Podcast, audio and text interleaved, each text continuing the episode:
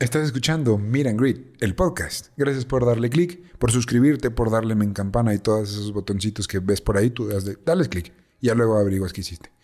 Eh, estamos aquí de nuevo, otra semanita más, otra semanita más. como ven? Hoy, hoy sí les tengo un anuncio, uno de los que más me han emocionado en muchísimo tiempo, porque no solo es un episodio más, es un episodio que nos emocionó mucho, pero sobre todo es un episodio con una tercera parte que nos, la, tercera, la parte que nos faltaba en Meet and Greet. Eh, hoy nos acompaña, por fin, a partir de, de ahora y para siempre, para siempre jamás, la señorita Erin Camacho. Hello. ya me van a tener aquí molestando, sacando chistes. Ustedes saben cómo es este rollo. Muy contenta de estar con ustedes y veremos qué tal. Este episodio va a estar muy bueno. Entonces sí, Erin se incorpora ahora a este proyecto. Este, denle la bienvenida aquí en los comentarios. Digan hola y eh, pues intentaremos, intentaremos contestarlo de su parte. Eh, entonces, eh, no tengo ningún otro aviso por el momento. Creo que podemos empezar si ustedes están listos. ¿Están listos? Creo que sí. Ah, pues ya que, ¿no? Ya estoy aquí. Amor prohibido, amor por amores. Porque somos. Ya no me van a ver el video, van a ver el video. Excelente, pues nada, se quedan con el episodio, ¿qué? 15. 15 de Vida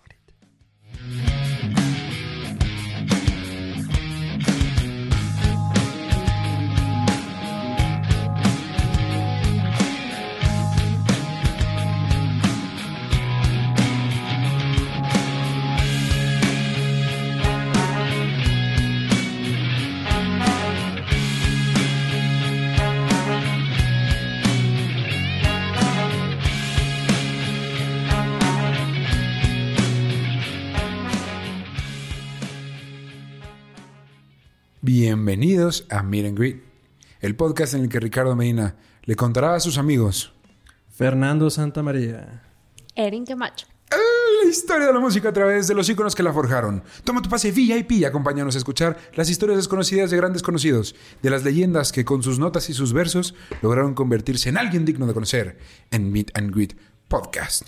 Bienvenidos sean ustedes, bienvenidos sean ustedes y bienvenido sea yo a este gran programa. Y gracias de nuevo por otra semanita más. Como ya lo vieron, como ya anunciamos, eh, hoy estamos de fiesta, hoy estamos bebiendo, hoy estamos celebrando no solo porque hay un nuevo episodio, sino porque tenemos por fin aquí en este gran podcast ya no solo seremos dos solterones, se acabó la época de locura, la época de fiestas, de, solo ser dos hombres solos, acompañándose, decirle, compadre, qué guapo se ve usted, compadre, hoy, compadre. Desde 2014 se está acabando. ya nos está acompañando una señorita que ustedes seguramente ya conocen, que ya vieron en episodios anteriores, que ya vieron en la historia colectiva, pero que hoy se integra oficialmente de manera completa a este programa. Así que, bienvenida. Muchas gracias, muchas gracias. Ya estoy aquí para poner orden a todo esto. y pues bueno, es la primera vez que voy a preguntar esto de manera oficial para un grupo que se va a seguir viendo semana con semana, pero ¿están listos? Estamos listos. Bueno, no, sí, la verdad sí. Di que sí, di que sí, di que sí. Sí, capitán, estamos listos. A ver, tortícolis, ya episodio 6 que voy a tener que estar esto. Muy bien, pues ahí les va. Nunca, nunca hemos hablado de algo como, como lo que les voy a contar hoy. Esta es una historia de traición, amor, familia y mucha, mucha música. Hoy nos vestimos con pantalón con patrón de vaca, con un chaleco brillante. Nos ponemos bonitos, guapos, como la flor. Hoy les voy a contar la vida vida, la bam bam historia. No, güey, no, güey, no. ¿Y de qué se trata el polémico, entre comillas, secreto de Selena? Quintanilla. No me dijeron que era de rosa hoy. Ay, no me llegó ese memo. Es para hacer contraste. Es que no checas el, correo institucional. Y si tengo playera chocotorro, maldita sea. Sí, yo sí parezco Ya revelé mi edad. eran buenos, eran buenos. Sí. Ahí está mi playera. Ya por fin puedo usar mi playera de Killer Quake. Deja de tocarte los pezones. De Selena. por favor. Y los dinos. Esto es un programa familiar, please. O sea, no, pero deja de tocártelos. me incomodas. ¿Están listos? ¿Podemos empezar? Sí, por supuesto. Ya voy pues a media peda. Selena Quintanilla Pérez nació, nació el 16 de abril de 1971 en Lake Jackson, Texas, 84 kilómetros al norte de Houston, para que se den una idea. Fue la hija más joven de Marcela, una ama de casa devota a su familia, y de Abraham Quintanilla, un ex músico de segunda generación de una familia mexicoamericana. ¿El famosísimo Ave Quintanilla? No. Ah, Ahorita vamos a llegar ahí. no sé. Eh, ahora, eh, Abraham Quintanilla, papá, trabajaba en una empresa de químicos, la Dow Chemical Company. Abraham había querido explorar el mundo musical con un cuarteto llamado Los Dinos, quienes tuvieron un éxito llamado Hasta el Amanecer. Y ya, fue como hit- este One Hit Wonder. Los hermanos mayores de Selena son A.B. Quintanilla, eh, corto de Abraham Jr., y Suset Quintanilla. Los niños fueron criados testigos de Jehová y tuvieron una infancia temprana, entre comillas, normal, o tan normal como podría vivir una familia de ascendencia mexicana en Texas. Testigos de Jehová. Qué complicado tú. Pues sí, empezamos, empezamos fuerte. Empezó, empezó fuerte la historia.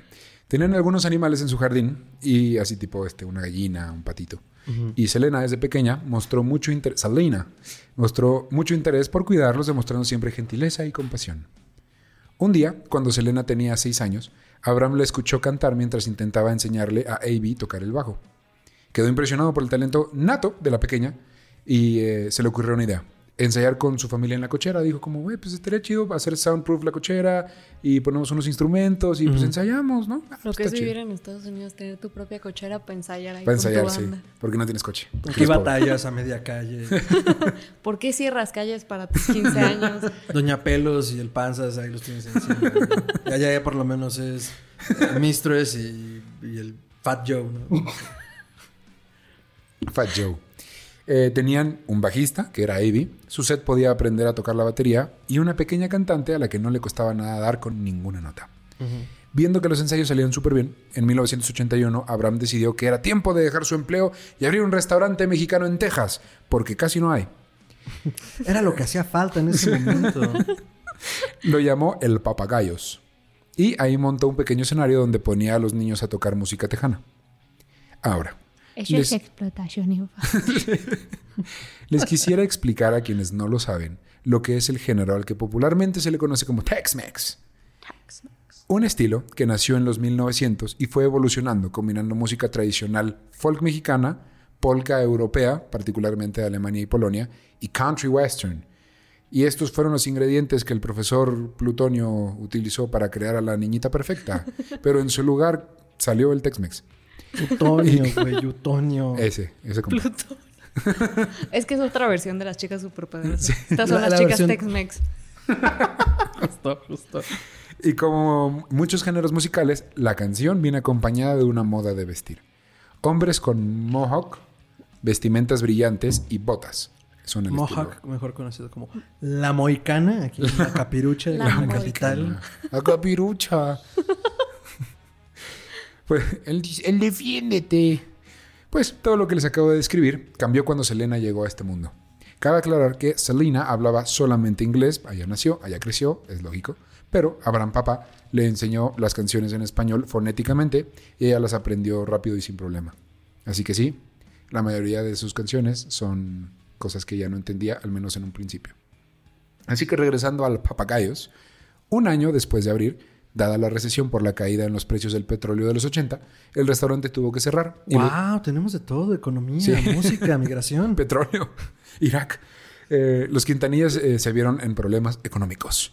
Tuvieron que declarar la bancarrota, acudir eh, a ayuda del gobierno para comer y se mudaron a Corpus Christi, que está a 20 minutos de San Antonio, Texas. Sí, claro, porque debemos entender que durante la batalla del desierto. No, pues, Ay, sí, no mames. mamando. Yo ya estaba así súper atenta de que... Así de Corpus Eh, Christi. Corpus Christi está a 20 minutos de San Antonio y a 5 horas de Monterrey, Nuevo León. Saludos a nuestros amigos regios. Saludos. Ahora sí, saludos. Ahora sí, saludos. Prometemos no hacer, sí, no Saludos. hacer muchas bromas sobre la piscina genética de Monterrey. Saludos fraternos, así como los besos que se dan siempre.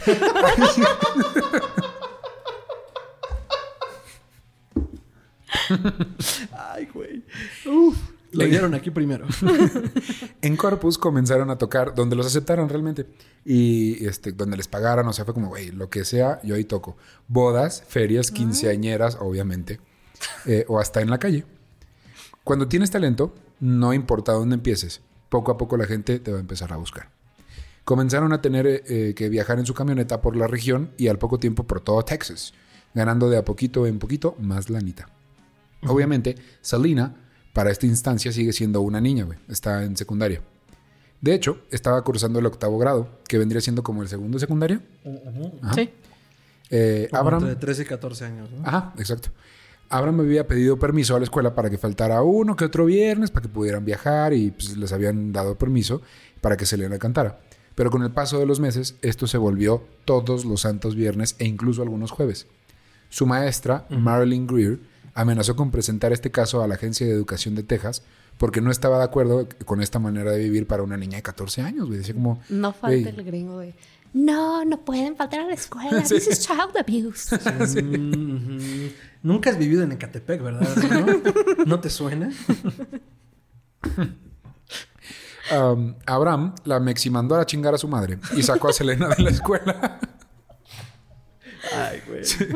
Ahora, este es el primer dato polémico y ya llegaremos a todo eso, pero el hecho de que Abraham la haya sacado de la escuela eh, pega en un futuro, porque exacto, empiezan así como, güey, esto es abuso infantil, ¿qué le pasa? O sea, ¿cómo pudo haber este, hecho esto con una niña? La explotó para su propio beneficio. Sí, la- puede ser que sí. Oye, ¿conoces a Luis Miguel? La ¿Te neta, güey. O sea, no Esto digo, lo he escuchado antes. no digo que esté peor, pero... Yo creo que sí, ya llegaremos ahí. Ah. Pero mientras tanto, eh, aún así, Selena se acabaría de hecho graduando de la Escuela Americana por Correspondencia de Chicago y después entraría a la California Miramar University estudiando negocios. Ahora, con el 100% de su tiempo enfocado en cantar, necesitaban un medio de transporte, no solo para ellos, sino para el equipo y los instrumentos que apenas podían pagar. Combi, combi, combi, combi. Casi. El hermano de Abraham, el tío Isaac, tenía una empresa de camiones y quizás fue así como pudieron hacerse de la queridísima Big Bertha. Un camión 64 Eagle, muy viejo. La sí, gran Berta. la gran Bertha. Qué chido. Eh, no tenía aire acondicionado, baño, agua o calefactor. Eso no está tan chido. Pero, pero tenía cuatro ruedas, hijos de chingada madre. Así que quéjense, no se estén quejando y súbanse, vámonos. Quéjense, sí, quéjense. sí, también quéjense, pues. Pero súbanse. Cuando tenía 13 años, la popularidad de Selena y los Dinos, llamados así en honor a la vieja banda de cuarteto de Abraham, banda de cuarteto, no, el viejo El cuarteto, viejo cuarteto. de Abraham, Bueno, o sea, sí, pero no. eh, firmaron un trato para grabar un disco. Ahora sé que puede parecer que el papá, que papá Quintanilla era medio abusivo. Incluso así se le ha retratado en reportajes, series, películas, documentales. Pero la verdad es que Abraham era un papá mexa promedio, güey. O sea, sí era estricto, sí era rudo con quien había que serlo y podía llegar a intimidar un poco, pero nunca abusó físicamente de los niños, de su esposa. O sea, era- solo era muy estricto y súper chambeador y era toscón. Eh, lo que sí era muy dedicado a su trabajo y rara vez tomaba o se permitía descansos. Eh, y no se, tampoco se, se permitía o les permitía celebrar los éxitos. Cito, si ganábamos un premio o teníamos una canción en el número uno de las listas latinas, nos diría, ¿y para cuándo el siguiente? Mm, Era de Eso esos. de, es tu obligación. pues es que eso te Te- dedicas, ¿no? ¿Por qué debería aplaudirte algo que necesitas hacer? que es tu deber, tu responsabilidad. En 1985, para promocionar su disco, el magnánimo y fantabuloso Johnny Canales los invitó a Selena y los Dinos a su show. Ahora, ¿que quién es Johnny Canales? Preguntas tú. Pues te contesto. Es un ex cantante de música tejana que se volvió presentador de un programa de televisión en español, pero basado en Texas. Así que es como el Adal Ramones tejano. Ay, qué. Durante su primera visita, Selena demostró que no sabía más que un par de palabras en español, dando algo de ternura. Pero la joven cantante no lo vio así. Sintió algo de pena y se puso a aprender español con cintas y tal vez una que otra telenovela. Está chingón. Eh, sacaría dos discos más, Alfa y Muñequita de Trapo, para el cual en 1987 Johnny Canales volvió a tocar la puerta. Esta vez para decirles que quería que Selena y los Dinos se presentaran en vivo en la plaza de la tres veces histórica ciudad de Matamoros, Tamaulipas. ¿Cómo chingados? ¡No! ¡Arriba el norte! ¡Ajúa! ¿Tienes familia ahí de pura casualidad? Sí, saludos a Matamoros, Tamaulipas. Debe de ser eso. Fue su primera presentación en México y a partir de ese día su música no solo se expandiría más y más y más por Latinoamérica, sino que se me salió de radio, ¿no? Sino que harían muchos más conciertos en tierra mexica. Entonces empezaron a O sea, aquí. sí, Ah, aquí, donde se Para graba este referencia. podcast. sí. Aterrizando acá. Al erudito que llevas dentro. Oh. Ese mismo año se concentraría todo el trabajo, perdón, se concretaría todo el trabajo que la familia Quintanilla había hecho durante años. Llegaría el primer premio. Selena ganó el Tejano Music Award a la vocalista femenina del año. Premio que ganaría por nueve años consecutivos. La madre. Sí. Sacaron tres discos más. And the Winner Is, Preciosa y Dulce Amor. Ninguno de esos están en Spotify. Solo hay como un disco que dice como mis primeros éxitos y allá hay canciones de esos discos. O sea, es como el Tianguis y Selena Quintanilla, grandes éxitos. Universal Stereo presenta. Y te entregan un disco en blanco. sí.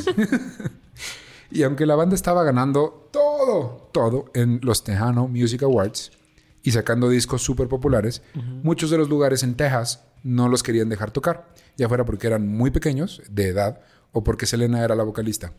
Varios promotores incluso llegaron a decirles que nunca triunfarían porque querían destacar en una industria liderada solo por hombres. Los, Es que tú lo estás pagando, ¿o ¿qué, hermano? los muy pendejos. ¿a ti qué te importa, güey? Ahora, no crean que esto era un show de una sola persona. Sí, Selena era la voz y la cara de la banda.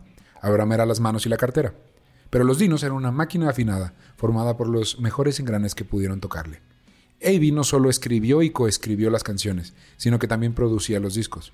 Suzette era el corazón, siempre aprendiendo nuevas técnicas en la batería.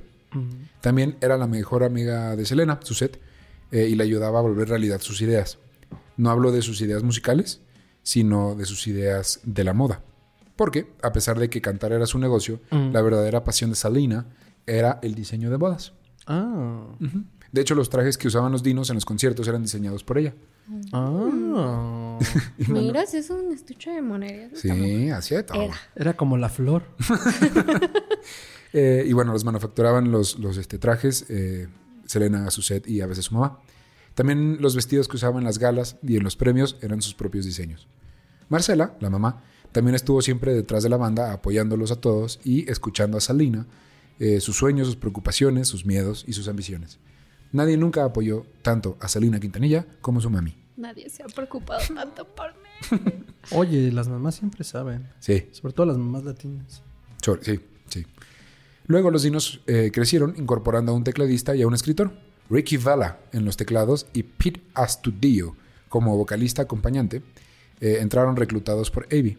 Después tocaba encontrar un guitarrista porque los sonidos que Avi quería introducir al género tejano eran novedosos y distintos. Digo, como un, un guitarrista carro carnrolero, ¿no? Alguien como Marty McFly, güey. Sí, soy tu primo Marvin. Marvin Quintanilla. Este es el sonido que estás buscando. Eh, siempre, AB siempre buscaba revolucionar de a poco el sonido tradicional, incorporando herramientas y técnicas del, del pop de la época y el rhythm and blues. Reclutó a un joven guitarrista de la banda de She- Shelly Lares, una cantante contemporánea de Selena. Su nombre es Chris Perez. Ahora yo sé que los acabo de inundar de nombres, nada más bear with me. Entonces son Salina, Suzette, AB son hermanos. Se incorporaron Ricky Estoy Vela y Pete. Que son Ricky de afuera. X, son este, personajes terciarios. Y el guitarrista es Chris Pérez. ¿Sí? Chris Pérez venía de la banda de Shelly Lares. Medio acuérdense de ese nombre porque va a ser relevante en un rato. El de Shelly Lares. Ok. Era como la competencia de Selena. Ok, ok. Y así, con banda lista y un camión ya un poco más equipado, se lanzaron a la carretera de gira por el sur de Estados Unidos. Un camión con ruedas de repuesto. En el 89, tres grandes firmas se peleaban por Salina y los Dinos. Columbia Records, Sony Music Company y un ejecutivo de EMI o EMI Latin Records, llamado José Bejar. Emi. De Emi. Emi. Los. EMI Music. Ajá. Abraham, Abraham decidió firmar con EMI porque les prometieron hacer un disco crossover, que en este contexto significa eh, con canciones en español y canciones en inglés. Y además sería el primer grupo firmando en la división latina de esta disquera. Se dice que hubo algunos conflictos creativos en cuanto a la imagen del disco y la producción, pero al final terminó siendo una foto de Selena vestida con un atuendo como egipcio. Así, como- y Avi lo ¿Otra produjo en su cómo? totalidad. Así. No, no, no sé si está así, creo que nomás está así. Pero el chiste es que es Ya, como solo egipcio. quería enfocarte Te para que quedara para la posteridad. Espero que YouTube eh, no esté bajando este video de tanta hermosura. Eh, Pues mira, va a decir que estamos promocionando Chocotorro. Chocotorro patrocinado. Igual en esas nos bajan por eso. en el disco homónimo se incluyó su primer canción que figuró en las listas nacionales, Sukiyaki, una canción del japonés Kyu Sakamoto, traducida al español. Abraham comenzó a presionar a la disquera por el disco Crossover y se hizo la solicitud a los altos ejecutivos, pero ellos la rechazaron porque, cito, Es que, ¿sabes qué? Necesita tener una audiencia aún más grande como para hacer un disco así. Y ese, mi- Mm. ah, Ah, ah, bueno, para saber. ese mismo año, en el 89, Coca-Cola le ofreció un trato a Abraham para que se hiciera un sencillo como para sacar comerciales y hacer que Selena fuera la imagen oficial de la marca en Texas. La, casi- la, can- la canción. La La canción. canción va así. Cito.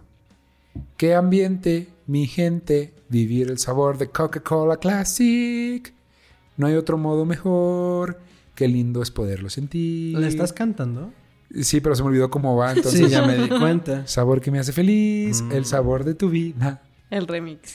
Este lo voy a poner ahí en, las- en los show notes porque está chistoso el, el comercial de Coca-Cola. Sí, estoy seguro que está chistosísimo. Digo, a ti no te sale, pero... No, no me salió. Y pues, ¿qué más se puede pedir? Comerciales, discos, fans que te aman, estar de gira con tu familia. Tal vez. Pero ¿cómo? ¿Cómo podría llegar? Con un, con un, con una agenda tan apretada, con un papá tan estricto. ¿El amor? ¿Cómo podría llegar el amor? La banda viajó de vacaciones a Acapulco, Guerrero, México. Mm, claro que ahí tenía que llegar el amor. El viaje fue normal, relajante y necesario, pero ahí iniciaría a prenderse una chispa que acabaría en un incendio. Selena Quintanilla y Chris Pérez, el guitarrista, se enamoraron. Pues no tuvo que viajar muy lejos. No. Digo, el amor estaba más cerca. de Arriba lo que la esperaba. esperanza, abuelita. Eh, cuando el avión de regreso tuvo turbulencia, hubo por ahí una agarradita de manos. Ah, ah, Ay, me espanté. qué bueno que fue de manos. No, o sea, yo siempre agradezco que acabes tus frases, güey. Puede acabar muy mal siempre la oración. ¿No? Eh, y la atracción fue creciendo y creciendo de a poquito. Chris terminó a su novia de San Antonio y comenzó el romance Crisalina. Los reto a encontrar un mejor nombre para la pareja que ese. Creoline. No. Me rehuso. No, pues sí, rehúsate. Rotundamente. Es, es el forro que llevan los vestidos de quinceañeras. Rehúsate, güey. Ahí te va, Celis. Salis. Salis. Chris y Selena. Celis. Está bonito. No, no me gusta. Crisalina. A ti nada te embono. Bueno, te diré que... Ambos, ambos tenían miedo porque sabían que Abraham nunca permitiría su amor y nunca permitiría que éste, como la flor, creciera. ¿Tanto amor? Probablemente despidi- despediría, despediría a Chris, a quien, contrario de lo que se ha retratado, no odiaba desde el minuto uno. Es decir, o sea, siempre lo ponen en la serie como que desde que llegó Ah, lo serie, odiaba. y- sí, ahorita voy a llegar a eso. Este, pero así como que no, desde que llegó lo odiaba y le decía fachoso. Pero no, la neta es que llegó y era un miembro más de la banda y lo respetaba, o sea, como a cualquier otro. Pero sabían que si se enteraba que estaba saliendo con la muñequita, pues que lo iba a despedir. Entonces, eh, eh, iban como con mentiritas, a veces lograban escaparse para ir juntos al mall, otro por comida al McDonald's, Al outlet. al McDonald's, al Burger King, A al Se van de Pizza compras Hut, a la, a la Ross. a- a la- Justo, justo, me lo ganaste. y se quedaban de repente ahí por ahí solillos en el camión. Poco a poco, los miembros de la banda se fueron dando cuenta que algo ahí andaba pasando, ¿eh? como suele pasar con un grupo de en un espacio tan cerrado. Primero Ricky Vela y luego Avi y al final Suzette. Llegó un punto en el que la pareja podía andar sin cuidado con la banda, pero con Abraham hacían como que no pasaba nada. Y la neta, todos en buena onda, como que nadie le decía al papá. O sea, pero el papá no es pendejo, ¿no? O neta no se daba cuenta, solo No, lo o sea- mantuvieron low profile. Exacto. Mínimo daba gracias que no fueran tan descarados. Ajá, yo me imagino que era eso, ¿no? Como, güey, este, yo sé que están saliendo, ok, pues no hay pedo. Ahora sí que no lo han cantado, no, tengo que armar pedo, pero no sé. No sé, creo que no estoy entendiendo. no. Ok, cuéntanos. Este, pero ya, ya llegó a eso, pero lo que sí es que eh, él se sentía más seguro de que Selena fuera al Pizza Hut, pero con Chris, a que fuera sola. Entonces, Bueno, como que por ahí había un poco de confianza, ¿no? Puede que el único otro amor, además de Chris, en la vida de Selena, fueran sus fans. Siempre se tomaba un minuto más de lo necesario para afirmar todo lo que se le pusiera enfrente, sonreír y saludar a todos. Nunca trataba mal a ningún reportero y tampoco se comportaba como una diva, aunque bien podía. Era ella misma y era humilde, sencilla, una más de nosotros que cabe la casualidad que sabía cantar. Mm. También tenía la costumbre de identificar a los fans que más esfuerzo les había costado llegar a, o ir a los conciertos y pasarlos a un meet and greet. También aquí vamos a bailar como historia colectiva. Y es que cómo no amarla, si no solo era auténtica, sonriente, sino que también era guapa, trabajadora, talentosa, una niña que reía fuertísimo y disfrutaba haciendo bromas y siempre intentaba ganarla a todos en el camión en el ni entiendo. Un clásico. Ah, era hora de beber, perdón. Sí. Todo esto lo vio Chris, que cada día se enamoraba más de Selina y viceversa. En una ocasión se quedaron los dos solos en la parte de atrás del camión, que estaba separada por una puerta corrediza. Andaban acá kissing all over the place, cuando de pronto esta se abrió y que los catching, acá Ricky Vela. Juro, ah, perdón, Ricky Vela juró no contarle a nadie y no pasó nada. Entonces, primero, primer Pero aviso. sí, yo, yo no digo nada. Oye, no. En el 91 fue cuando por fin, por primera vez, bajo la farola de un Pizza Hut, se dijeron te amo. Desde el primer momento. Es que no que es el lugar, es la persona. Claro que sí. O sea, a mí me dicen te amo, la persona indicada. em, No se me ocurre un lugar más deprimente que el Pizza Hut. But you get it, ¿no? O sea, me Sí. entienden, sí, sí. Luego pasó lo inevitable, lo que todos y todas deben esperar que pase en cualquier relación. Ay, Dios. El vato la cagó. Después un... Ay, no. Ay, Lupe. Así son, Joaquín, así son. Después de unos tragos en San Antonio salió a manejar exceso de velocidad y lo arrestaron. Hombres. Selena fue a sacarlo de la cárcel y ahora teníamos un problema. Verán, la imagen de Selena no podía ser manchada. Debía mantenerse impoluta, incorrupta, estoica, porque era la cara de la familia Quintanilla, y por más sexy que se viera en los escenarios, ella debía ser casta y pura. Además, el contrato con Coca-Cola se podía acabar si su imagen se manchaba porque andaba con un criminal. ¿Qué es esto? ¿K-pop? Si de Corea del Sur eres tú. Del sur. Sí, del Pues norte. sí. En el norte no hay K-pop, solo Ah. hay miseria. Tono triste activado. Reto a Kim Jong-un a que me demuestre lo contrario. Abraham, como no sabía que eran novios, no la hizo de pedo y todo bien. Chris juró que nunca pasaría de nuevo, hasta que sí. Y en otra ocasión, estando con unos amigos de nuevo en San Antonio, vio cómo estos destrozaban un cuarto de hotel. Ventanas rotas, todo tirado, un desmadre. Abraham tuvo que pagar por los daños y de nuevo Chris juró que se comportaría bien, ya no va a pasar, y esta vez de hecho sí lo cumplió, aunque probablemente la imagen que tenía Abraham de él pues ya cambió con estos dos incidentes. Entonces dijo como, no, este... güey". No cambió, güey. Le dio el pretexto. Ándale. Igual, Selena visitaba a Chris en San Antonio con la excusa de que iba al mall a comprar unas telas para sus vestidos. Ah, Simón. Con- Andas bien tamaulipeco, güey. Ah, sí, es que esta, esta historia me, me pegó en el alma, güey. Ahorita te O sea, to- toda güey. tu parte así norteña dura se está florando. como la flor. Como la- me está- Conoció a los papás de Chris eh, y de pronto comprendió, Chris, perdón, comprendió que cosas, entre comillas, normales, como ir al camión de helados o ir a una fiesta con tus amigos de la escuela, eran cosas que Selena no conocía porque desde niña había vivido viajando, haciendo tour. Ahora sí que era una estrella infantil. Sí. Y justo en Tour fue cuando Abraham se enteró de su amor prohibido. Cuando fue evidente su amor prohibido. Hasta tu cabello baila. Sí. Un día, no, hombre, me vieran cuando me vayan. no, eh, un día, No, gracias. Chris y, Chris y Selena se quedaron solos de nuevo en el camión. Estaban agarrados de la mano cuando entró Suzette, la hermana. Ninguno se espantó porque la hermana de Cel los había visto juntos muchísimas veces y no había pasado nada. Hasta la fecha. Hasta ahora. Pero hasta el día de hoy, Chris no sabe por qué Suzette se vio muy molesta, salió azotando la puerta y le dijo a Abraham de su romance. Ay, güey, hombre, tenía que ser. Pues eran celos. 100%. Sí, o sea, güey. Ay, no entiendo. Y, o tal vez, bueno, lo que retratan después es que re- ella realmente estaba asustada. De, no, quién sabe, el chiste seguramente. Asustada caja. Obviamente, el suegro no estaba contento, así que fue y habló con Chris afuera del camión. Cito. Esto acaba ahorita. Y si le dices a Selena que te, que te obligué, lo voy a negar y me va a creer más a mi cabrón. Ah, sí, o sea, ¿real dijo eso el güey? Sin el cabrón, pero sí. No, bueno, yo creo que dijo algo más que el cabrón, pero. ok. Chris no la hizo de pedo botes. y accedió a terminar lo suyo y continuó con los dinos. Dijo, no, pues sí, está bien, ya rompemos, ¿no? Durante los siguientes meses, la banda parecía estar aplicándole la ley del hielo. Nadie hablaba con él si no era estrictamente necesario, seguramente también por órdenes de Abraham.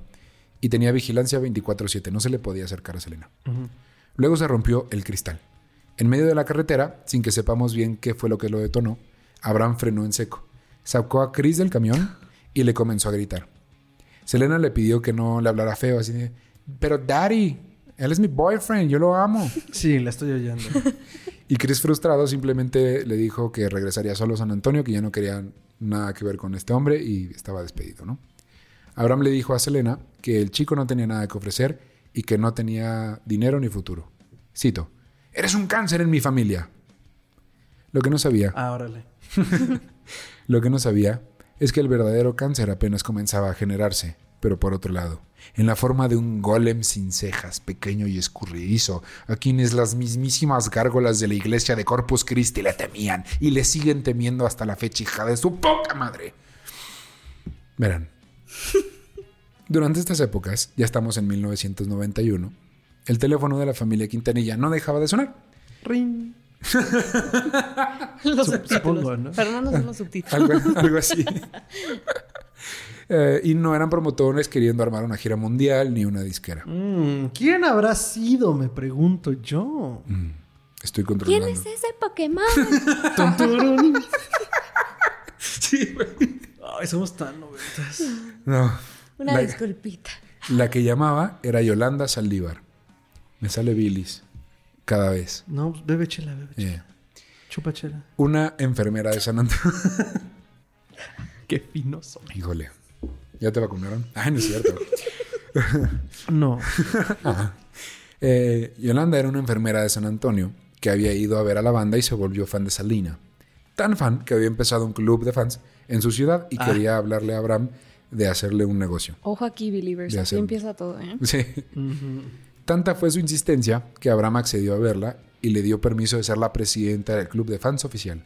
Era muy simple, cualquier fan podía mandar una lanita y a cambio recibirían camisetas, postres firmados, otra mercancía y Yolanda lo administraría todo. Así se mantuvo un tiempo hasta que conoció en, persona- a Selena y se volvieron amiguitas, tanto que Selena la hizo su asistente personal. Uy, el sueño. Imagínate, te gusta así un artista, te hace su amiga y de repente ya estás ahí con él. Ujú.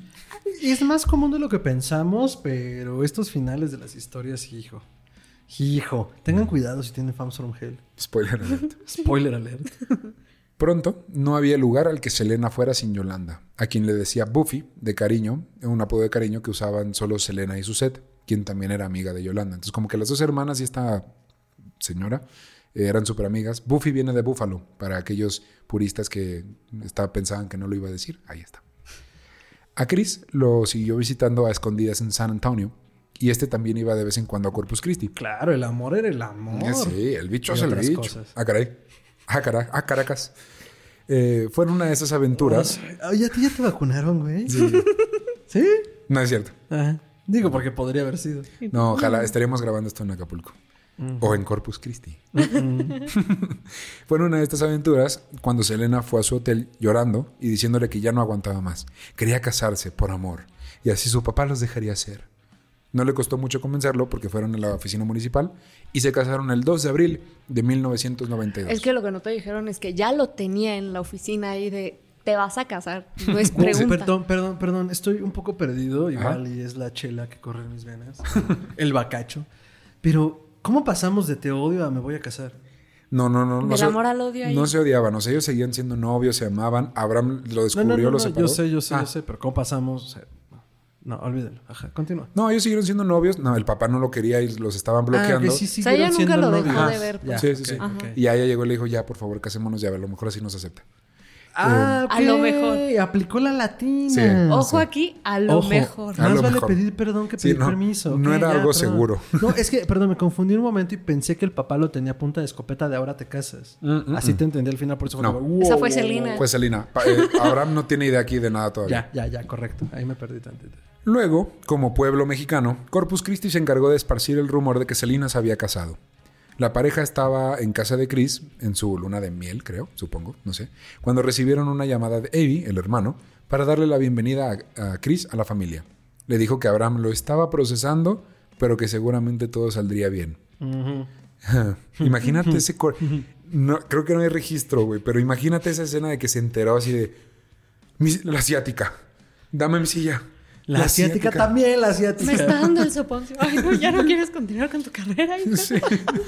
Me Pero duele yo, que me he sacrificado por ti. todo lo que he hecho por ustedes. Y seguro Selena así, no, pa, es que él fue el que dijo. Pero es que yo lo amo, papá. Daddy es mi boyfriend. es amor de verdad. Yo me quiero casar con mi boyfriend.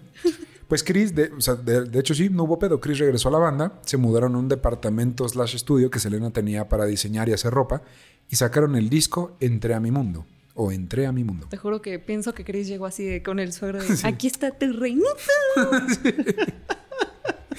Eh, en ese disco, Entre a mi mundo, eh, se incluye su- uno de sus más grandes éxitos, como La Flor, con tanto amor. Tanto amor. El mercado hispano no podía tener suficiente de Selena, querían más. Tanto que decidieron empezar a hacer conciertos en México. México. Fueron a Monterrey, Nuevo León. A Monterrey, Nuevo León. Y les fue excelente. Selena demostró generosidad, compasión, amor por la gente que la apoyaba y se sabía sus canciones. Y también era súper trabajadora como su papá. Mientras que en Texas la conocía y la querían, en México tenían que entrar en modo Saiyajin de supervivencia porque la gente moría por acercarse así lo más posible a ella. Y podría morir en el intento, pero morirían feliz. ¿Qué es esto? Dua Lipa saliendo del hotel siendo atacada por una fan. ¿Qué momento? Yo, yo, yo vi ese video de Dua, Lupe- de Dua Lipa y De- tengo que de hacer- Lupe. De Lupe. De la Lupe. De la De- Lupe Lipa. De las dos Lupes. Y tengo que defender a la fan porque si prestan atención al cuadro del lado izquierdo, no habría aventado la fan a Dua Lipa si el policía no le hubiera metido la mano para intentar detenerla. O sea, la fan es aventada por la seguridad y ella avienta a Dua Lipa. No, seguridad. Perdón, tenía que decir eso. No, Fan, está bien. Si nos estás viendo, tú no tuviste la culpa. Y Dua Lipa, eh, we love you forever and ever. Selena caminó para que Dua Lipa pudiera correr. Ay, güey, qué profundo. La banda ni siquiera, ni siquiera se podía bajar al McDonald's en México a comprar una deliciosísima McPatata o McPatatas, porque hasta Ricky Vela, que era el más irrelevante de la banda, lo reconocían inmediatamente. No es cierto, Ricky, te queremos, es una broma. Eh, si estás escuchando esto, que obviamente sí. Las ambiciones de Selena crecían y crecían a la par de su carrera. Por un lado, quería cantar las canciones de su ídolo, Janet Jackson, y por el otro, quería ¿Cómo? empezar su propio negocio. Janet Jackson, de Janet Jackson. Era su ídolo. Y también quería su negocio. Una boutique slash salón de belleza. Solo que tenía algunos obstáculos para ambas cosas. Ahí les va. Uno, la disquera le prometió el disco crossover, pero le pidió que le diera algunos más discos en es- algunos discos más en español para afianzar al público que ya tenía el latino y no se fueran si no sabían inglés. Y dos, Abraham no quería que se distrajera con una boutique. Decía como que es esa pendejada, güey. Tú, tú cantas. Tú no eres emprendedora. Mm. Nunca apoyas mi sueño. Pero papá, yo lo amo. Esto último denota la necesidad de control de Abraham eh, y, y lo que sentía por su negocio y particularmente por su estrella. Ya había comprado dos casas al lado de la suya en Corpus Christi. Avi se mudó a una y Abraham le pidió a Criselina que se mudara a la otra no. para tener a toda su familia al lado. Ay, Ah, y es Pantitlán otra vez, güey. No, pues es que sí, o sea, creo que algo que tiene mucho latino y tal vez en estas generaciones apenas, y no en todos los estratos sociales, pero apenas está desdibujando, somos como mueganitos las familias latinas. Sí. O sea, mueganito, y bueno, para quien no sepas quién- qué es un muégano, es un dulce de mucho caramelo y mucha harina, muy pegado. Hay que subirlo a las notas, güey. Vamos a subir un mueganito a las notas. Simón. Gracias. Gra- Gracias por cumplirme mis Gracias por el dato cultural. Eh, al principio, obviamente, Selena no quería mudarse al lado de su papá, pero accedió para ahorrar y luego mudarse a una casa más grande. Y así empezó la familia Pérez Quintanilla y su zoológico. Güey, su dinastía, su dinastía. Te dije que se decía dinastía. Ahí les voy. Primero compraron un acuario. Luego compraron peces para el acuario. Luego compraron un Pomeranian, Pebbles. Luego compraron un Husky, Jax. Luego compraron dos perros muy grandes, Taylor y Winnie. Luego compraron un Doberman, André, por André el gigante. Luego compraron una pitón. Luego adoptaron al ratón, que la pitón no se quiso tragar y le pusieron Boxy. No, ma. Ay, ¿y la serpiente puede tener un ratón? Luego la pitón decidió que siempre sí y se tragó a Boxy. Luego la pitón se escapó y apareció unos días después debajo de la cama asomándose por en medio. Güey, qué miedo. Imagínate que te salgas. No mames, te orinas, güey. En el mejor de los ¿Te das casos. cuenta de cómo avanzó? Primero fue un pollo o algo así y ahorita ya estamos en una pitón bien exótico todo. Yo solo estoy esperando el león, güey. Así. No, no, El güey. tigre. El, poma- el Pomeranian lo, pelaban. El tiburón. Pomerania lo pelaba. y el león. Era el león así. Este, Selina tenía un, por- un Porsche. Porche. Un Porsche 968 negro que luego cambió por su icónico Porsche 911 rojo labial brillante que el día de hoy está en el Museo de Salina en Corpus Christi. También le dijo a Chris que quería una familia con cinco hijos, lo cual probablemente llevó a Chris a decir, ok, necesitamos una camioneta. Eh, al poco tiempo le regaló esa camioneta y se autorregaló Selina a sí misma, y esto es lo más tierno del mundo, se autorregaló un go-kart para andar en la calle así porque era su sueño desde niña. Güey, sí. Con Sí, esa sí. lana yo se hubiera hecho. No, sí, y además es como... Bueno, a ver, ¿qué edad tenía Selena en este punto? 22. No, Soy un adulto, para eso trabajo, a eso vine. Obviamente te Sí, compras sí, un sí, sí, a la chingada agregar al carrito. Así de, y la psicóloga, ¿cómo Literal. tratamos a la depresión? Agregar al carrito. Literal. Porque es un carrito, ¿entiendes? Por eso luego nos ponen en los comentarios. Ay, si ustedes se creen chistosos y no lo son. No, no, no, no, no somos pendejos, pero nos damos mucha risa. O sea, perdón, nos rimos de nuestros chistes. Si se ríen ustedes, ya es ganancia. No, no estamos muy conscientes de eso.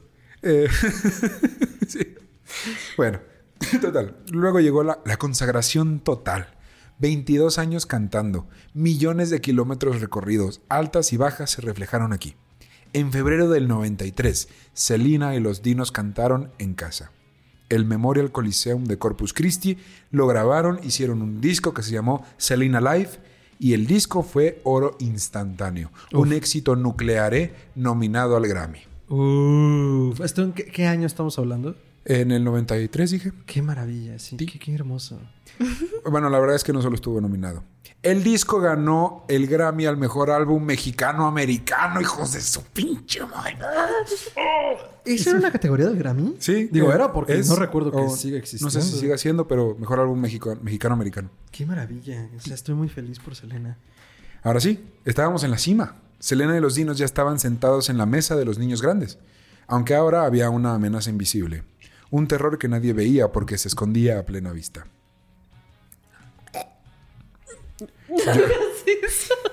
Pero, ¿te acuerdas que estabas diciendo fuera del aire?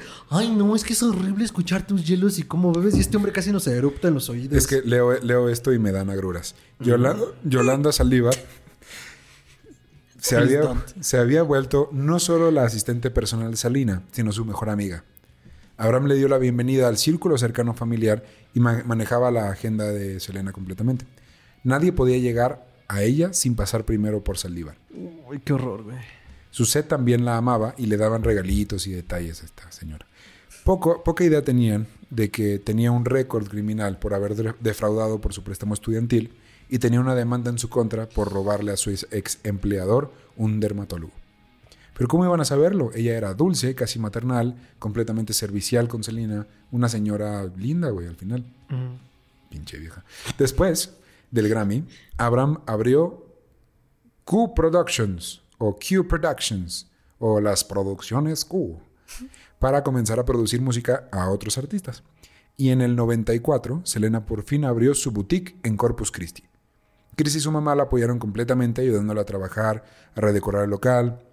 Y, Solan, y, y Selena asignó a Yolanda como administradora del negocio, porque igual tenía ella que atender la gira, ir a grabaciones, y no solo de sus discos, sino también de los comerciales, porque Agree Shampoo la contrató como imagen de la marca. ¿Quién? Agree Shampoo, un champú que se llama Agree. Agri. Y el, el- y el Ok. comercial literalmente era... Sí, sí, como- seguimos, seguimos procesando la Sí. información. No, no, no, es que creo que justo en el sur de la frontera de Estados Unidos hacen unas cosas muy chistosas con todo esta, eh, este sincretismo entre México y Estados Unidos, que es como tacos el paisano. ¿no? o sea, que son nombres que dices, va, pero que, que cuando los lees es como, algo tienen, algo tienen, tienen identidad propia, no es ni inglés ni español, no es estadounidense ni, ni mexicano, es. Sí, Solo es Tex-Mex. Y así es la música de Selena Sí. y así es todo. Por eso que me digas que era la imagen de Agree Shampoo es como, claro, es como cuando Rocky sale como ah, promocionando frijoles y es muy divertido. Sí, y también seguía siendo la imagen de Coca-Cola, entonces había, había que grabar comerciales, había que grabar videos musicales porque ese era un mercado al que tenía que entrar ya. Y aunque físicamente ella no atendía el local, nunca dejó de diseñar ropa para esta. Mm. O sea, Selena estaba presente de Sí. una u otra forma. Y contrató a otro diseñador para que la ayudara llamado Martín Gómez. Eso es ser girl boss. Sí. Así, chingonería, 100%. Nadie ni nada le quitaba las ganas ni la energía para trabajar. Cito, si tienes un sueño, no dejes que nadie te lo quite. Lo imposible siempre va a ser posible. Ay, como la flor.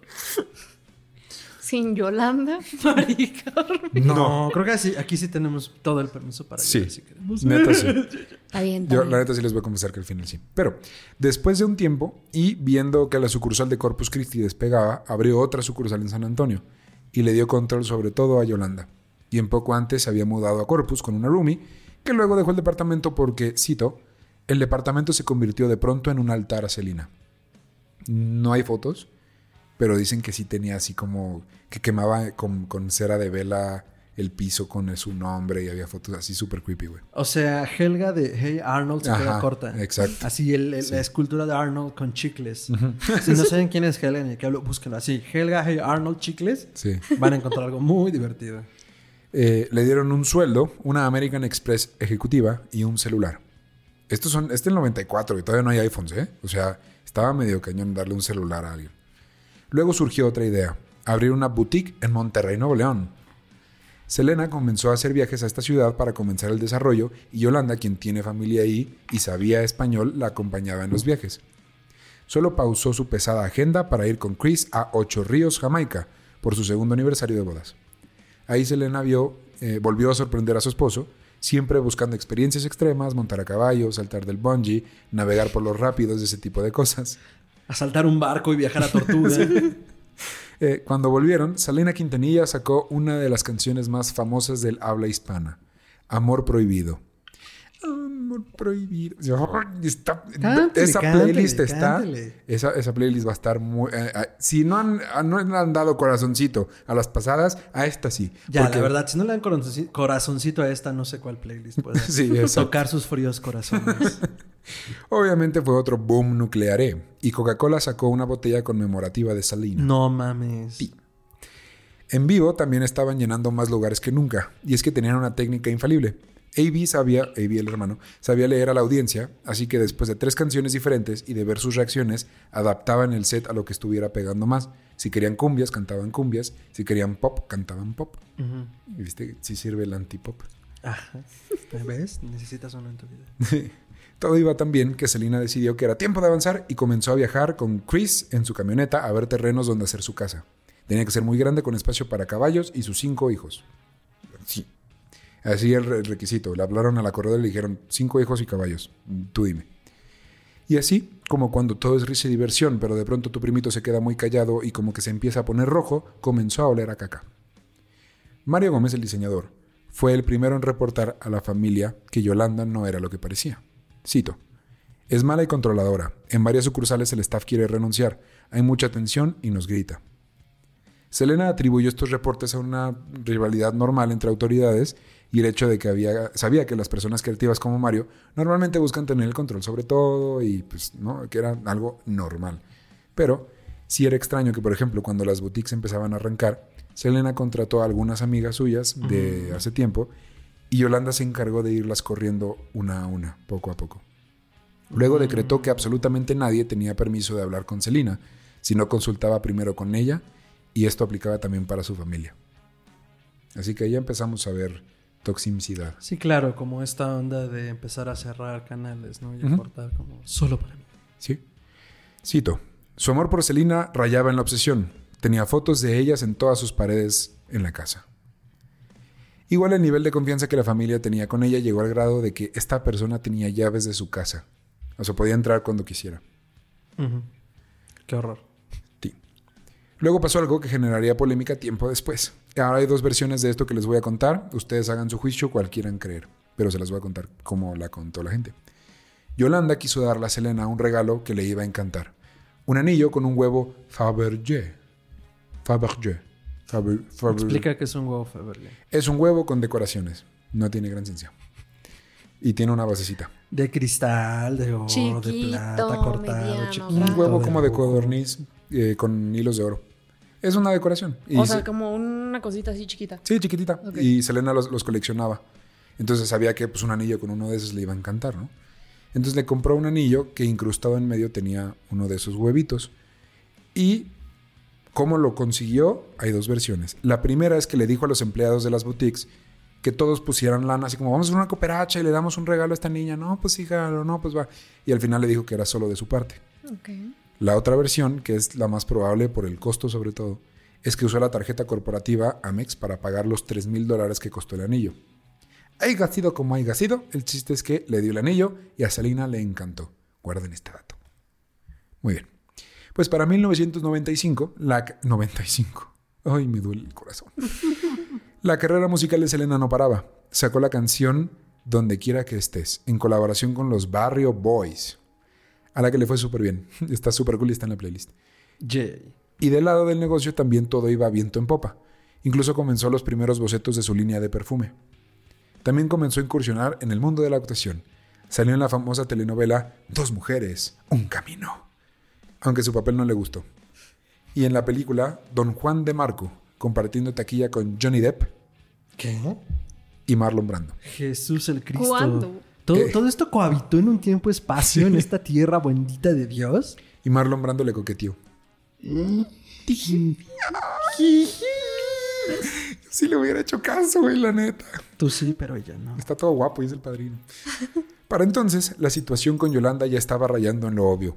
La prima de Cell, Debra, fue contratada en una boutique, pero renunció a la semana por los tratos de Yolanda. Luego- Yolanda, Yolanda. Luego Martín, el diseñador, pidió que lo despi- que la de, o sea, les dijo, despídanme ya, porque denme mi lana. Ajá, no voy a renunciar, despídanme. Ajá, porque cito, Yolanda destruyó mis diseños y no me ha pagado. A la madre.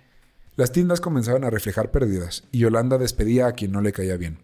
Tampoco los papeles concordaban y aparecieron cargos en la tarjeta corporativa que no tenían razón de ser, como 3 mil dólares en una joyería. Selena no quería creerlo hasta que descubrieron que Yolanda Saldívar se metió con eso que a Selena más le importaba además de su familia, de quien por cierto también la querían Su separar. música. Sus fans. Ah, oh. Los fans. Los fans. Como presidenta del club de fans, Yolanda pedía que los cheques se hicieran a su nombre. Cobraba y nunca mandaba la merch. Que, o sea, él- ella prometía playeras, pósters firmados y la chingada y nunca mandaba nada. Incluso eh, pidió que los cheques que los fans mandaban los hicieran a su nombre, no al de Selena o al de su papá. Para este momento parece que Yolanda solo se aprovechó de la situación eh, o, o parece que es como alguien con demencia, que está mal de la cabeza y pues, pues sí, pobrecita. No, les va a romper la burbuja, pinche vieja. Todo esto no es algo que se le ocurrió de un momento para otro, que ya estando en la situación dijo, pues chance me robo un dólar aquí y un dólar allá. Es algo que muy probablemente estaba planeado desde el principio. ¿Se acuerdan que les dije de Shelly Lares? La ex jefa de Chris. Que guardáramos ese nombre. Ajá. Pues antes de joder a Abraham Quintanilla con que quería ser la presidenta del club de fans de Salina. Yolanda Saldívar jodió al papá de Shelly Lares ofreciéndole el mismo trato. Solo que los Lares sí hicieron una investigación de su récord criminal y le dijeron que no. Ok. La importancia de los tarea. datos. Exacto. Pues el 9 de marzo, Abraham citó a esta gárgola a las oficinas de Q Productions, donde se juntaron con Selena y su set. Yolanda no dio ninguna explicación, simplemente repetía la frase, no sé, no sé, no sé, no sé, no sé, no sé, no sé. Abraham la corrió y la amenazó eh, con una demanda y llamar a la policía para que la arrestaran por desfalco. Suset le llamó ladrona y mentirosa. Yo hubiera agregado por ahí una hija de puta. Selena estaba enojada, pero sintió compasión por alguien que, pues, la neta sí consideraba su amiga. O sea, ella es que era puro corazón, ¿no? Al día siguiente, Yolanda fue al edificio de Q Productions y pidió ver a Selena, pero Abraham fue a gritarle y a correrla del lugar. Luego ambas, Saldívar y Selena, discutieron por teléfono y al día siguiente, Yolanda fue a la tienda A Place to Shoot a comprar una pistola, alegando que donde trabajaba de enfermera la habían amenazado. Pinche hija mentirosa, Es que, güey, La odias con odio jarocho, ¿verdad? está. Se le ve en la estoy- carita, se le ve en la carita. Me está saliendo. Está ya del color de su playera. Me lleva, no sé cuántas veces lleva agarrándose aquí. Vayan contando cuántas veces y pueden jugar en su casa. Si que Eso. se toca el Sí, la- Justo, justo. La barba, la barba. Mientras tanto, ay, Selena fue a las boutiques a investigar y descubrió que todos los empleados odiaban a esta, a esta mujer y le tenían miedo porque corría a quienes le caía mal y veían que robaba dinero de las cajas y que no daba bien los tratos, así. También vio, también vio que en los registros eh, que Yolanda eh, tenía, ella había recogido las muestras de perfume, pero nunca se las entregó. ¿Cómo para qué? ¿Quién sabe? Solo había un pedo. O sea, sí, correrla, sí, ya, la chingada, pero solo había un problema. Necesitaban algunos documentos que tenía Yolanda para la declaración de impuestos. Selena decidió que este era su negocio, su problema y su culpa. Así que ella lo resolvería sin ayuda de su papá. Yo puedo, hijos de su madre. A ver, vamos a jugarla bien, inteligente, ahí les voy. La realidad es que esos documentos no eran así como tan cruciales, o sea, sí eran importantes, pero probablemente se hubiera podido resolver con una demanda, con un abogado y así, pero eso no era la, la naturaleza de Selena. Vio que podía jugarla como inteligentemente y no se puso hostil con Yolanda, no le dijo nada, le dijo, ok, no pasa nada, tómate un tiempo, ahorita hablamos, todo bien. Salivar comenzó a llamar, alegando que te- tenía pruebas de que no había robado nada, pero cuando se veían o, o no traía los documentos correctos o los traía incompletos. El 14 de marzo se cumplían tres días desde que pagó la pistola, así que fue a recogerla. Me explico. En Estados Unidos es legal comprar un arma si eres un ciudadano, pero de- desde el momento en que la pagas hasta el momento en que te la dan, tienen que pasar. Eh, dicen que son cinco días porque hacen un chequeo de, de ti, de tu este, De tus antecedentes. de ¿no? tus antecedentes, tu back- background mental, legal, y luego ya te la dan. Pues a los tres días se la dieron, regresó y dijo, ¿ya me la pueden dar? Pues sí, aquí está. Entonces ya se la dieron. Compró balas de punta hueca, las cuales generan un máximo daño a la hora de impacto, porque se abren. Entonces es una bala que está como así, Se expande. y a la hora de impactar, ajá, como que hacen esto. Y hace más daño interior. Por eso hace más daño. Eh, luego se fue a ver a Selena después de comprar esta madre. No quiso entrar a la ciudad de Corpus Christi porque, según ella, la estaban amenazando por teléfono. Pinche hija mentirosa. Se vieron afuera de un restaurante donde le dio a Selena casi, casi todo el papeleo. Casi, casi. Cuando Selena le dijo que la quería cerca y que por supuesto no estaba despedida, tú no te preocupes, tú tienes tu chamba, Yolanda mordió el anzuelo y se portó tan linda y carismática como siempre. Incluso le mostró la pistola que había comprado. Selena, le- Se- eh, Selena le dijo que qué hacía con eso y que la devolviera. Y Yolanda sí hizo caso, pues le devolvió. Mientras Alina trabajaba en el disco Dreaming of You, el cual por fin traería canciones en inglés, cumpliendo así su sueño de niña, recibió una llamada el 30 de marzo. Era Yolanda quien le dijo que estaba en Corpus Christi en el motel Days Inn y que por fin traía todos los papeles. En la noche, Chris la llevó al motel y se esperó afuera. Selena entró al cuarto 158 y se tardó mucho en salir. Chris entró para ver si todo estaba bien y encontró a Yolanda chillando como la cobarde que era y a Selena sentada en un silloncito, como, como viéndola casi con cara de desesperación. ¿Estás bien? Ajá, así de, Todo "Chao, bien en casa. please, chao". Yolanda le había dicho que la habían violado en Monterrey. Selena se ofreció a llevarla al hospital para que la atendieran, aunque en realidad la neta era como para que le hicieran la prueba y que así de papel en mano le demostraba que, le que estaba mintiendo. Pero Yolanda se negó por, según ella, miedo. La pareja se fue sin saber que, en ese, que ese mismo día, Yolanda, en la mañana, había ido a, a recomprar la misma pistola que había devuelto. Al día siguiente, el 31 de marzo de 1995, día fatídico, debería ser día de luto nacional, Yolanda le marcó temprano a Selena y aceptó ir al hospital con ella. Selena fue en la camioneta que le había regalado a Chris un año antes y fue por Yolanda. La llevó al hospital y los doctores no encontraron ninguna señal de violación ni de agresión sexual. Y regresaron al motel, al cuarto 158. Las dos mujeres discutieron probablemente por las mentiras de Yolanda y porque no traía los papeles. Selena alegó que ya no podía confiar en ella. Selena se dio la vuelta y fue entonces cuando Yolanda Saldívar, al ver cómo perdía a la persona con la que tenía una enferma obsesión, a quien había engañado y manipulado con tal de quedarse cerca de ella, se marchaba de su vida. Sacó el revólver Taurus calibre 38 y disparó a traición y por la espalda. Herida y asustada, Selena pudo llegar corriendo al lobby del motel, donde, donde identificó a Yolanda como la atacante. El staff llamó a la ambulancia y a la policía, y en el camino, de la mano de Selena, cayó el anillo que Yolanda le había regalado, lo cual sugiere que probablemente, antes de que le disparara, Selena se lo quería regresar como para definitivamente cortar lazos con esta vieja. Llegó al hospital, pero los doctores y las enfermeras ya no tenían nada que hacer. Selena Quintanilla murió dos días antes de su tercer aniversario de bodas con Chris. Sorbito. Ay, ustedes disculpen. Neta.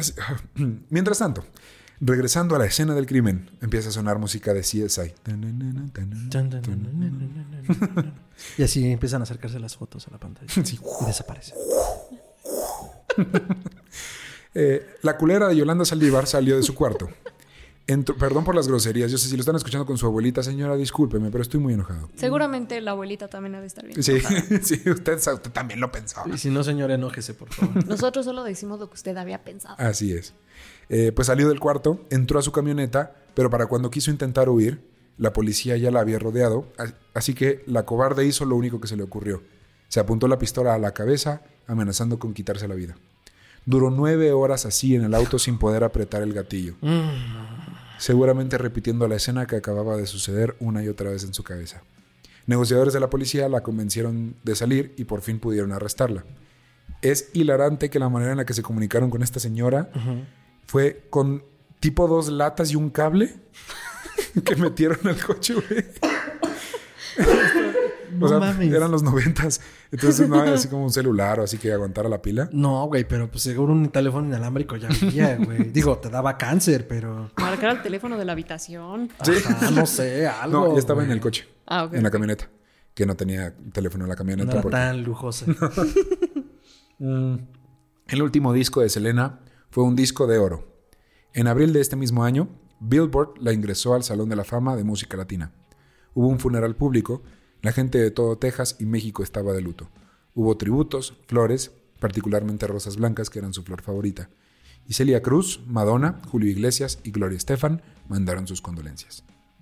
Si quieren saber los detalles del juicio de Yolanda Saldívar, pueden buscar la transcripción en internet de este juicio. El resultado final fue cadena perpetua, lo cual en Texas, sorprendentemente, significa que Yolanda Saldívar estará encerrada de por vida en la unidad Mountain View en Gatesville. Yo pensaba que en Texas la, la pena máxima era la muerte, güey, pero creo que ya no. No sé. Eh, Supongo que para ciertos crímenes. Ajá. Este debería ser uno. Pero 30 años después de su arresto, el primero de abril del 2025, tendrá oportunidad de, pe- de pedir la libertad condicional. El arma con el que le dispararon a Selena fue cortada en cinco pedazos y lanzada a la bahía de Corpus Christi. Yolanda no solo se declaró inocente durante el juicio, Ve. Hijo, mano, hay que tener pedos para. sino que durante décadas ha insinuado que todo fue un accidente e incluso buscó manchar el nombre de Selena, esparciendo el rumor de que durante sus viajes a Monterrey había tenido un amorío con Ricardo Martínez, el cirujano plástico que le realizó una liposucción y que supuestamente había recibido Yolanda una carta de amenaza del chofer de Ricardo Martínez. Años después, 2012, este doctor saldría a dar una entrevista diciendo que es medio verdad, pero sin dar ninguna prueba de absolutamente nada y sin que nadie le creyera. Ahora, el famoso secreto de Selena. ¿Qué es el secreto de Selena? Oye, sé que hay un libro, sé que hay una serie en Amazon Prime. ¿Cuál es el secreto de Selena? Pues eso es. Es un libro y una serie que se cuelgan del morbo eh, que este rumor generó. Aunque la verdad es que la serie, que está en Amazon Prime, sí lo- logra retratar muy bien los hechos transcurridos durante el juicio. Y el 40% de la serie es relleno innecesario y darle atención a algo que seguramente no pasó, pero lo, la neta lo del juicio y lo de la escena de la camioneta están muy bien. Abraham Quintanilla, papá, actualmente tiene 87 años. Sigue casado con Marcela y continúa con su trabajo en Q Productions. También está enfrente de la Fundación Selena, que apoya a niños en situación de crisis, personas pobres y señores de la tercera edad en situaciones precarias. Es productor ejecutivo de Selena, la serie de Netflix, y esto le ganó una demanda por parte de Moctezuma Esparza, Esperanza, perdón, quien alega que Abraham violó los derechos de exclusividad que tenía para hacer la película. Así, porque después de su muerte, como un par de años después, salió la película Selena, protagonizada por J-Lo. Ujú. Su set dejó la música cuando su hermana murió. Actualmente tiene 52 años, es mamá, trabaja como CEO de- de- y presidenta de Q Productions, también maneja el Museo de Selena, dirigió la campaña con la marca de maquillajes MAC o MAC, que celebró el 25 aniversario de su muerte, y su, es productora ejecutiva también de la serie de Netflix. AB actualmente tiene 56 años, ha tenido seis esposas en total, continuó como productor ejecutivo de los Cumbia Kings, Claro. ha colaborado con artistas como, como Thalía, Christian Castro y Verónica Castro. Porque dijiste Castro, como se llama de. Fidel Castro. En 2016, su carrera se vio afectada por un arresto debido al incumplimiento de la manutención de sus hijos y se dice que sufre de trastorno de bipolaridad, TOC y TIDA. Chris Pérez logró ganar un Grammy por rock latino en el 99 con The Chris Pérez Band. Y actualmente tiene, además de su banda, una marca de salsas. Oh, oh. ¿Por qué, ¿Por qué no? Quisiera cerrar este episodio no con una cita, sino intentando explicar lo que fue para mí hacer esta investigación. Empezó porque si eres mexicano de verdad alguna vez has escuchado su nombre y alguna canción, y yo no soy la excepción. Pero fuera de un par de canciones yo no conocía bien su música. La verdad es que la conocí a raíz de hacer este episodio, así que no es eso lo que más me duele. A 26 años de la muerte de Selena, no me dolió perder a mi ídolo o perder a mi cantante favorita, porque la verdad es que no lo fue. Conforme fui investigando y metiéndome en los rincones más profundos de la documentación que existe, Selena se volvió como una amiga. Era una chava feliz, risueña, llena de sueños, y a quien no le daba miedo ser ella misma. Cambiaba constantemente de cabello y de outfits, pero lo que estaba dentro nunca se iba. Y sé que normalmente intentamos ser muy imparciales y si alguien no está bien de sus facultades mentales, se dice y no pasa nada. Y si en, el caso de que haya asesinado a alguien o haya cometido un crimen, de cierto modo no es su culpa y hay que entenderlo. Necesita ayuda. Pero este no fue el caso. Yolanda Salívar sabía perfectamente lo que iba a hacer y la hija de put lo hizo. Después lo negó e intentó aprovechar los medios a su favor y de verdad espero que la justicia en Texas no le dé la libertad condicional en 2025. Me gusta pensar que si Selena no hubiera ido a ese motel ese día, aún seguiría sonriendo como lo hacía. Aún podríamos escuchar su risa al final de una canción. Tal vez ya habría hecho un dueto con Rosalía, con Maluma o con Camilo. Pero no fue así. Y de verdad espero que nadie más nunca tenga que sufrir lo que ella. Selena se acaba de ganar un lugar en mis playlists y en mi corazoncito. Que hace bam bam. Bidi bidi bam bam. Se emociona, se emociona, no reacciona. Tenemos un fan evangelizado. Y esa fue la historia de Selena Quintanilla. Qué hermoso, güey. fuerte. Qué fuerte, qué intenso. No, Qué fuerte Qué intención. intenso. No, y aparte me encanta porque en Meet and Greet siempre vemos todo como la escalada meteórica de los artistas. O sea, tomamos en cuenta que esto tomó años, tomó trabajo, tomó esfuerzo. Pero siempre nos tiene así de... todo, todo, todo- Todo va muy bien hasta que dices algo malo va a pasar, algo malo va a pasar. Sí, sobre todo con las historias que sabes cómo terminan, ¿no? Sí. Ay, puta madre, ahí viene. No otra vez. Se acerca, se No, acerca. ahora, por favor. Eh, pues bueno, gracias por haber escuchado hasta acá. Esperamos que sean ustedes tan fans. Y si se les había olvidado, vuelvan a ser fans y busquen esa playlist que está aquí abajo. Si están en YouTube, en, este, eh, la descripción. Y eh, sin más por el momento, ¿sus redes? Ah, a mí me pueden encontrar como arroba mantrasaya, eso es con I latina y doble al final, en Twitter y en Instagram, Facebook como facebook.com diagonal mantrasaya y pueden seguir Histeria Colectiva en todas las plataformas como Histeria Colectiva Podcast eh, y, eh, eh, ah, y en las redes como podcast.histeria en Instagram, Twitter como podcast histeria, Facebook como facebook.com podcast histeria y pues nada, este, ahí andamos espantándonos de todo y de nada a la vez. Muy bien, Erin. ¿tus Este lado es un poquito más sencillo que Fernando, pero Ay, déjame en paz. ahí me pueden encontrar en Twitter como Erin D. Camacho o más bien Twitter Erin Camse y en Instagram como Erin D. Camacho. En Twitter me pueden seguir y ver de todo lo que publico, ya sea Godines, lo que me quejo. Muchos lyrics, by the way, muchos lyrics, muy bueno. A mí me pueden encontrar como arroba tiranosaurio Rix en Twitter e Instagram. Este podcast está como arroba en Twitter, Instagram, Facebook. Y ahí tenemos los trailers, las portadas, las notas, las playlists, videos de esta gente cantando de Selena va a haber mucho. Perdón por el spam. Esta gente. Estén preparados para el spam. El spam voy a andar. Y ahorita ay, va a salir la segunda parte de la serie Netflix en mayo. Voy a andar inmamabilus. Una disculpa de antemano. Qué bonito latín manejas. ¿eh? Me encanta su léxico. Y de nuevo, gracias por estar acá. Eh, recuerden que la vida sin música es una etcétera. Y con las sirenas. Ay, güey, qué ominoso está ese pedo. Adiós. Hasta entonces. Se emociona. Ya me sigue las lágrimas. Ya, Ya me me- arranqué el bigote. Ya me acomodé la barba, ya me peiné la barba. Esa fue la historia de, de Selena. ¿Qué opinan? ¿Les gustó? Güey, sí, Sí. sí, Es muy estoy muy tite. triste.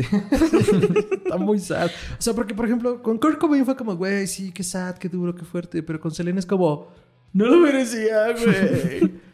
Entonces, sí, está. Sí. está Es que a palabras de, de nuestro buen amigo Alex, cumplió Ajá. su meta. cumplió su meta. Selena no la veía venir. ¿Qué, es- Sí. qué- qué son esas mariconadas de por atrás? Por el- ah, espalda. O sea, Sí. con todo el respeto del mundo. Pero, men, men, uno trata de hacer lo que puede en esta vida, uno trata de salir adelante y no falta el meco que llegue y te dice, ah, es que estoy obsesionado contigo, si no eres mío, no eres de Naiden. Güey, sí decía Naiden. Dice Naiden. Hay entrevistas y dice Naiden. Yo estaba mamando, dice Erin. No. Era chiste. Ah, Era no, era chiste, puro pero pedo. es anécdota. Y eh, pues bueno, esa fue la historia. Gracias por llegar hasta acá y escucharla con nosotros. Si quieren más de Selena y, y no, no fue suficiente con una hora de podcast, pueden ah, ir a varios lugares. De hecho, hay bastante contenido. Una buena noticia es que estaba la película de Selena en Amazon Prime. Una mala noticia. ¿Esa era mala o era buena? Era buena. Y la mala es que ya la quitaron, así que ya no la encuentran ahí. Pero J-Lo se hizo de, de su fama haciendo, interpretando a Selena Quintanilla. Eh, la película no es buena. Yo sé que estoy lastimando a muchos fans y a mucha gente que sí la amó y fue líder de taquilla el fin de semana que salió. La verdad es que no es buena, no es una buena película biográfica, pero está, está cagada. Está cotorrona. Sobre todo la escena en la que salen dos cholos. Está cura, sobrino. ¿Salen dos cholos? Salen dos cholos que los ven porque se les descompone este Big Bertha, güey. Entonces pasan y dice, hey, ¿qué pasó ese? Y le dice, esa no era Salinas. Salinas, sí. Pues órale, rewind, órale, regrésate y los ayudamos. Entonces se van, Salinas. Y yo, "Sí, ¿Estás Salina". citando? Es- Sí, esto es una güey, cita Esto es real. Esto es real. Is this real life? Esto es real, hijo. Entonces, pues bueno, está la película, está eh, la serie, esa sí está en Amazon Prime, que se llama El secreto de Selena. Como les dije, pues este, est- retratan muy bien cómo fue el juicio, las cositas que los abogados fueron sacando y cómo se comportó Yolanda Saldívar. Lo demás es morbo y relleno. Realmente, este, mucho de eso no vale la pena. Pero si lo se la quieren echar, pues ahí está. Y obviamente está la serie de Netflix, que en mi opinión es buena. Es una buena introducción a Selena si no conocen su vida. Eh, pero si ya escucharon este podcast, pues ya van a saber que sí pasó, que no pasó.